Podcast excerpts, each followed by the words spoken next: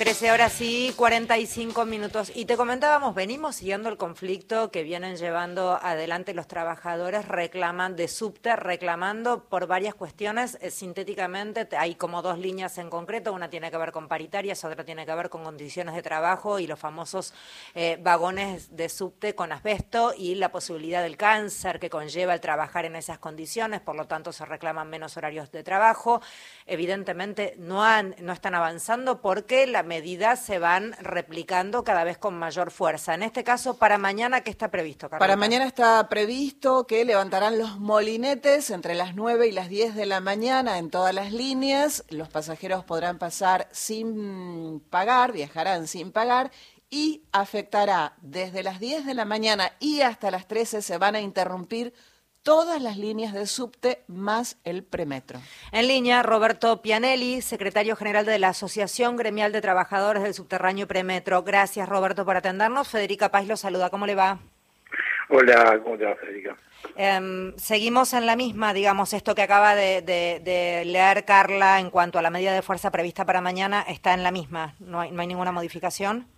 No, no, desgraciadamente no, y como bien lo estaba diciendo antes, esto cada vez se está poniendo peor porque nosotros iniciamos ese reclamo el 27 de marzo, desde el momento que empezamos a reclamar eh, que haya un plan de retiro del asbesto, que, entre otras cosas no está solamente en las formaciones, en las instalaciones fijas, hay más asbesto de que hay del que hay en los trenes, eh, dos, que se hagan las revisiones médicas a todos los trabajadores, hasta ahora solo se hace a la mitad, y tres, que la vigilancia médica de estos trabajadores que, lo pusieron en exposición al asbesto sin que supieran, es decir, lo arriesgaron su vida sin que ellos nos hubiéramos, sin que nos hubiéramos enterado, tengan seguimiento médico posterioridad de, la, de que se jubilen, porque recordemos que las enfermedades producidas por el asbesto tienen un periodo de ventana entre 15 y 20 años, y se pueden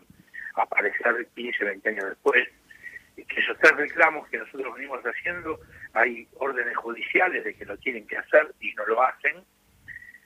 Y aparte, lo que estamos planteando que es reducir la semana laboral para que mientras que se saque el arresto, si hubiera un plan y lo sacan, estemos menos expuestos, a partir de que empezamos con ese reclamo y hacerlo público, una manera de decir, hacerlo público, porque habrás visto que la gran mayoría de las empresas eh, de comunicación nos tienen bloqueado, no nos dejan hablar, no nos dejan que, expresemos lo que estamos padeciendo desde hace cinco años, eh, empezaron las condiciones, porque la empresa se negó, igual que el gobierno de la ciudad, a seguir dialogando con nosotros, no hablan, hemos hecho unas 15 presentaciones en la Secretaría de Trabajo para para generar una audiencia, para poder hablar de estos temas, no quieren sentarse a hablar con nosotros. Y no solamente eso, sino que hay una persecución interna dentro del lugar de trabajo monumental, entre otras cosas, eh, descontando el salario, eh, vos vas a cobrar y te pagan la mitad del mes sin ningún motivo, le pagan a los que están enfermos con licencia, le descuentan salario también, eh, sanciones disciplinarias hay 20 personas que están con pedido de desafuero para ser despedidas, digo, una persecución monumental adentro del lugar de trabajo, y esto lo que nos lleva inevitablemente a tener que incrementar las medidas de fuerza en la forma, que es algo que no queríamos hacer para todas las líneas juntas, lo vamos a tener que hacer, estuvimos tres meses tratando de evitarlo, pero bueno, no nos dejan otra alternativa que buscar la manera de presionar para sentarse a negociar, ¿no? Que lo que uno quiere. ¿Tienen un intermediario ustedes? ¿El Ministerio de Trabajo está, está intermediando en este conflicto, Roberto? No, no, al revés. La Secretaría de Trabajo de la Ciudad de Buenos Aires, desde el 27 de marzo, hemos hecho 15 presentaciones y no nos han convocado jamás, ah, ni siquiera nos han llamado por teléfono. O sea, falta esa parte, porque el rol de los ministerios, la Secretaría de Trabajo en este caso, sería la de intermediar y ver de qué manera se pueden conciliar estos conflictos. O sea, no, no lo Efectivamente. Bueno, lo, peor de todo es que escuchás a funcionarios del gobierno de la ciudad decir que están dispuestos al diálogo. Eh, porque obviamente los que tienen acceso a las empresas de comunicación gigantes son los funcionarios de la ciudad que dicen nosotros estamos dispuestos al diálogo. Bueno, hace 15 presentaciones nunca nos quisieron sentar a dialogar con nosotros. desmentir eso, es muy difícil cuando no tenés acceso a los medios masivos de comunicación que, obviamente tienen prohibido, y lo sabemos de buena, de buena porque nos cuentan los, colegas tuyos, nos lo cuentan, que es prohibido hablar con nosotros. Roberto Mario Giorgi, ¿cómo te va? Eh, el fenómeno es un fenómeno crónico en la ciudad de Buenos Aires, esta parece recurrente, ya desde el momento en que Macri compró los eh, aviones de, del Metro de Madrid, que Madrid había rechazado por contener asbesto. Hace tiempo, pasó cuánto, 10 años que estamos hablando de este tema. Hace 10 años trajeron asbesto estando prohibido. La previsión de la comercialización de la asbesto es del año 2013. Ellos en el 2013 compraron efectivamente, como vos decís, estos trenes al metro de Madrid, estando prohibidos. De hecho, también estaba prohibido en España, los que lo vendieron están presos. Los que vendieron esos trenes, porque cuando se descubrió, están presos. Y de hecho, es base, la empresa dueña del subterráneo de la ciudad de Buenos Aires le está haciendo juicio porque dice que le vendieron, no sé si lo va a ganar el juicio, porque los manuales decían de que tenían aspecto. Es decir, acá se delinquió en la ciudad de Buenos Aires comprando un material peligroso que estaba prohibido en la Argentina, la comercialización. Digo, eso, ahora, nosotros qué descubrimos cuando nos enteramos, vimos eso, eso hizo explotar este tema, lo de nosotros nos hizo abrir los ojos. Ahora, lo que nosotros descubrimos después es que desde la previsión hasta la fecha de hoy, en el subte había toneladas de asbesto y nadie los había informado. ¿Por qué toneladas? ¿Había más vagones con este material o, o, todos, todos. los trenes que estaban circulando en la ciudad de Buenos Aires tenían asbesto. Todas las subucinas que hay en el subterráneo tenían asbesto. ¿Qué es una subucina, Roberto? Así entendemos.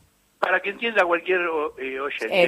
La energía viene al el subte eléctrico, viene la energía en una en una cantidad de voltajes que obviamente no es la que recibe el tren. Entonces hay como una especie de bocina dentro del subte que transforma esa electricidad que viene del distribuidor y la pone a la medida de lo que necesitan los trenes. Algunos andan con una potencia, otros andan con otra potencia. O inclusive todas las instalaciones que tienen esas eléctricas.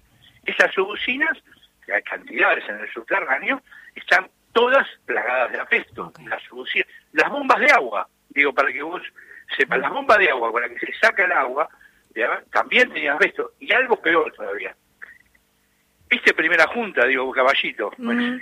Todos pasamos, hay una salida del subte, nosotros hicimos un acto para visibilizarlo, hay una salida del subte, donde decimos una rampa, que los subtes suben, que van al taller que queda ahí en, sí, Bueno, si vos te asomas, vas a ver todo ese techo, todo el techo, que son 150 metros, un techo de fibrocemento, es decir, de asbesto, en estado de descomposición. Eso está tirando fibra de asbesto para abajo y para arriba también. Y, es, y eso, por supuesto, debieran cambiarlo hace 10 años, no sé, ya y no lo hacen, claro. 20 años tenían que haberlo sacado. Es, contémosle a la gente que el asbesto es un material que se utilizaba anteriormente en la construcción, se descubre que es cancerígeno y a partir de allí está prohibido en todos lados, ¿no? Porque larga como un polvillo, una cosa...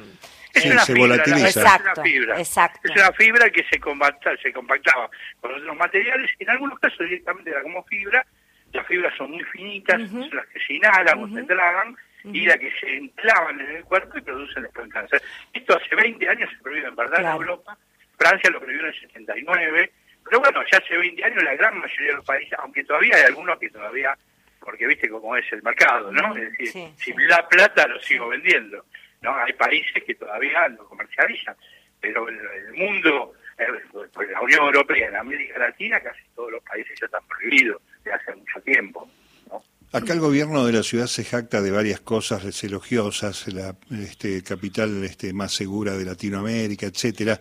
el subte tiene un retraso respecto de capitales seguras, este, ahora salieron las Taser o Taser, eh, se iba a hacer 10 kilómetros de subte por año, hay que recordarlo esto también, pero ¿hay alguna instancia que tengan los trabajadores que supere la órbita de la ciudad y que pueda este, interesar a otra instancia superior, Gobierno Nacional, Ministerio de Trabajo. Eh, ¿Hay presentaciones en ese aspecto? Bueno, mira, nosotros hicimos una presentación en el Ministerio de Trabajo porque hace mm, aproximadamente un mes hicimos una nueva presentación en la OIT. Argentina firma, tiene por rango constitucional los acuerdos de OIT, lo tiene como, como parte del rango constitucional. Uno es sobre la previsión del asbesto y sobre la salud laboral. Bueno, nosotros hemos presentado en Ginebra a través de la CTA hemos hecho una presentación y casualmente hicimos una presentación al Ministerio de Trabajo de la Nación diciéndole, mire, eh, acá el Estado Nacional es el que nosotros tenemos que denunciar porque el Estado Nacional tiene que garantizar que se cumpla con las normas constitucionales. Entonces, obviamente, de alguna manera u otra nosotros estamos diciendo basta que estar en la ciudad de Buenos Aires donde el subterráneo, el dueño, el dueño del subterráneo no es EMOVA, ese es base, que es el gobierno de la ciudad. EMOVA, obviamente, hace todo lo que dice base porque es un negocio.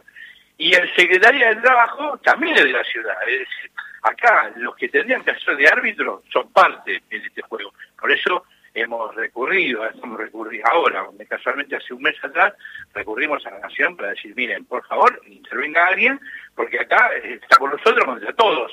Si todos juegan en contra, porque todos son los que han contaminado el sur, los que no se han hecho nada, los que cuando ahora descubrimos la cantidad de enfermos que teníamos, la prevención no la garantizaron, bueno, estamos pidiendo que intervengan. ¿Cuántos, ¿cuántos enfermos tienen, Roberto, chequeado y, certificado en cuanto a, este, a este material y la influencia en la salud de los trabajadores?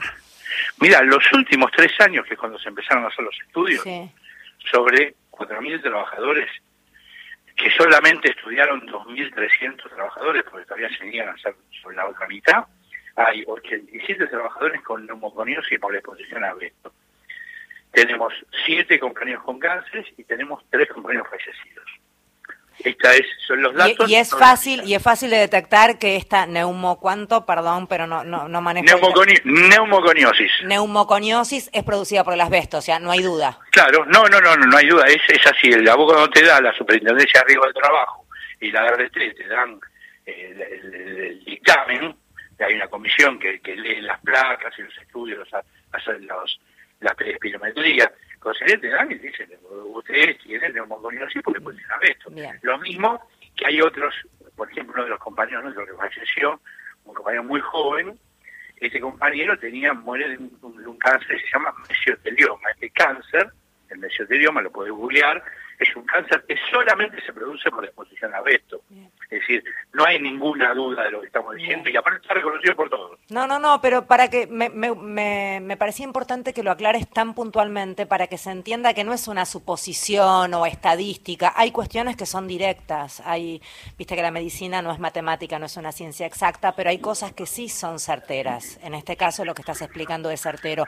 Y no puedo dejar de pensar en la enorme cantidad de gente que trabaja en las estaciones, en esos pasillos eh, del subte y que tienen su comercio allí abierto y que también están expuestos muchas más horas.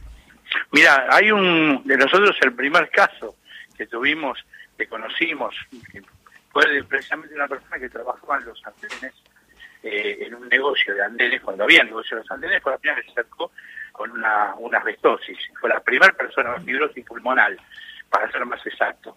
Esa fue la primera persona. Digo, acá hay un problema de salud pública. Lo que pasa es que ya se los sonsos. Y lo peor de todo, que todo esto está reconocido, pero si vos hoy vas a ver mañana, digo que vamos a verlo mañana, cuando las grandes empresas de comunicación empiecen a informar de que no anda el subte, van a poner todo eso en duda. Algo que ya está reconocido por todos. ¿Por qué? Porque lo que se está haciendo es tapando una situación grave de salud pública que se está viendo en la ciudad de Buenos Aires. Gracias, Roberto, por hablar con nosotros. No, gracias a usted, le mando un abrazo. Roberto Pianellis, quien estaba hablando, secretario general de la Asociación Gremial de Trabajadores de Subterráneo y Premetro, mañana paro de subtes de todas las líneas, todos los ramales, entre las 10 y las 13 horas.